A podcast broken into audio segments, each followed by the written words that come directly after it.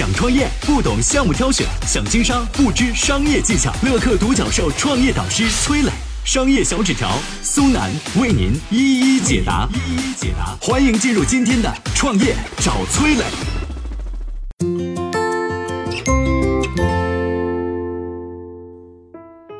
马云在创办阿里巴巴前做过哪些事情？给他之后创业又带来了哪些启发呢？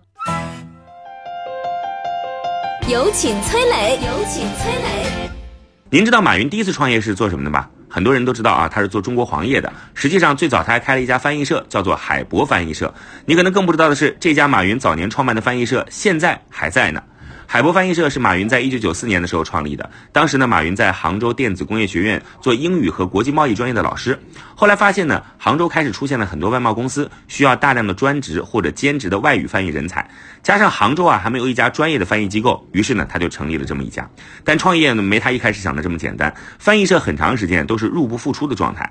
为了维持，马云还背着麻袋坐火车去义乌批发袜子和鲜花来卖，甚至呢还做过一年多的药品和医疗器材的销售员，用这些。小买卖的收入维持翻译社的运营，结果呢，卖小商品比做翻译赚钱多很多。于是呢，马云的同事就建议啊，只开礼品店就好了。但是马云后来拒绝了这个提议。他说：“我们当初成立翻译社的目的是为了满足市场需求，并且解决老师们的问题，并不只是为了赚钱。既然这样，就一定要坚持下去。”这时候的马云就已经体现出了创业者的胸怀和格局。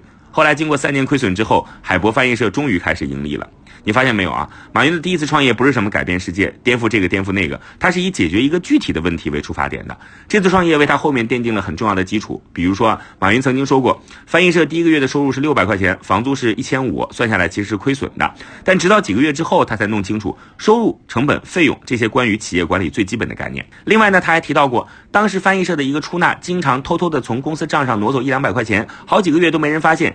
这也让马云思考了很多关于公司制度的问题。现在看来，能用这么小的成本意识到这些非常基本又很关键的创业知识，其实是很幸运的。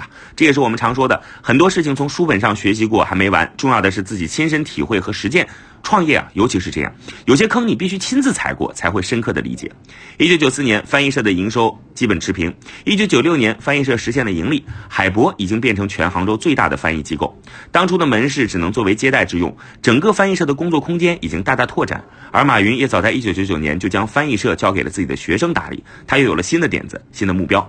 二十五年过去了，如今杭州海博翻译社依然经营着。点开这家翻译社的官网，入口首页便是马云题写的“永不放弃”。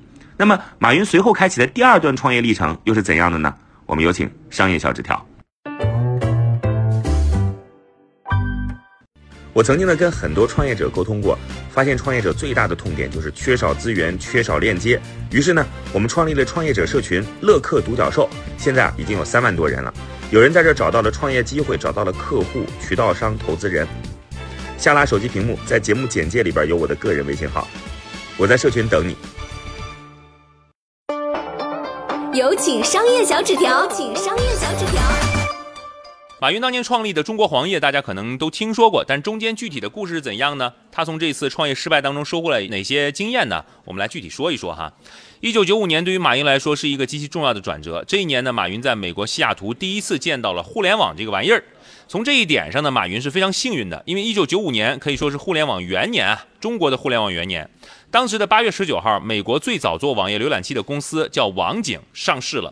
这家公司才成立十六个月，一分钱利润都没有。但上市当天呢，市值高达七十一亿美元，可以说是一个神话。而对于马云来说，他不像网景的公司的创始人那样啊。呃，这个网景那边他是一个技术天才，但是马云在一个正确的时间点接触到了这次科技革命当中最重要的技术手段——互联网。于是敏锐的马云回国就开始进行第二次创业，做了这个中国黄页。中国黄页这项目现在听起来有点可笑，本质上就是收集大公司的企业信息，方便网民或者方便客户去寻找各个公司的各种信息啊，发生采购行为。这就像是一个百科全书嘛啊。当时呢，中国黄页还遇到一个问题，他的对手是杭州当地的电信公司啊，这想起来都觉得不太可能啊，因为后来杭州电信投资了一百四十万人民币，也投了这个中国黄页，电信呢占了中国黄页百分之七十的股份，相当于控股了中国黄页。虽然这对当时注册资金只有五万块钱的中国黄页来说，其实是非常优厚的一个条件，但很快马云发现了把公司交给资本之后的一个问题，也就是自己失去了所谓话语权，想法处处受到限制。最后，马云被迫离开了中国黄页。马云的第二次创业宣告失败。这次创业给他最重要的启示就是，创业者要懂得处理好和资本之间的关系。资本只能服务于企业，而不是资本来控制企业，否则你的企业很难走向最终的成功。这对于马云后来创立阿里巴巴有着重要的启发。虽然他也出让了不少股份，但他始终保持对公司的控制权。选择的投资人呢，也是那种愿意长期支持他、跟随阿里巴巴一起成长的。在这段经历当中呢，你还能发现一个现象，就是马云他是一个敏锐的机会发现者，他尤其善于抓住。关键信息，虽然他不是一个走在技术尖端的所谓科技人才，但是他总能很敏锐地发现世界的走向趋势，然后在这个趋势之上做出大的成绩。阿里这么多年的核心业务，很多都是马云的眼光带来的。一九九五年的马云没什么资源优势，但是一九九五年他在西雅图看到互联网的时候，他获得了一个最大的优势，叫信息优势。通过互联网这个工具，他能看到别人看不到的，这成为他的第一个所谓的杠杆儿。他用这个杠杆撬动了以前他难以触达的资源，所以信息优先对于马云来说一直是非常重要。我比别人知道的更早，我才有机会先做决定，并且抢占先机。对于创业者来说呢，如果你在客观现实里没什么资源，而且出身普通，学校也普通，相貌也普通，能力好像也普通，那么也许你可以学学马云，充分使用信息优先来改变命运。你在做企业同时呢，一定要多走出去看一看，接触更多优秀的人，获取更多高质量的信息，突破自己的信息局限。记住，你的水平就是你最常接触的五个人的平均值。嗨，大家好，我是崔磊。下拉手机屏幕，在节目简介里有我的个人微信号。朋友圈我会分享创业思考、商业观察，以及和支付宝、抖音等巨头合作的创业好项目，欢迎您来交流。我们的创业平台乐客独角兽已经汇聚了三万多名各行各业的创业者，欢迎您来寻找资源。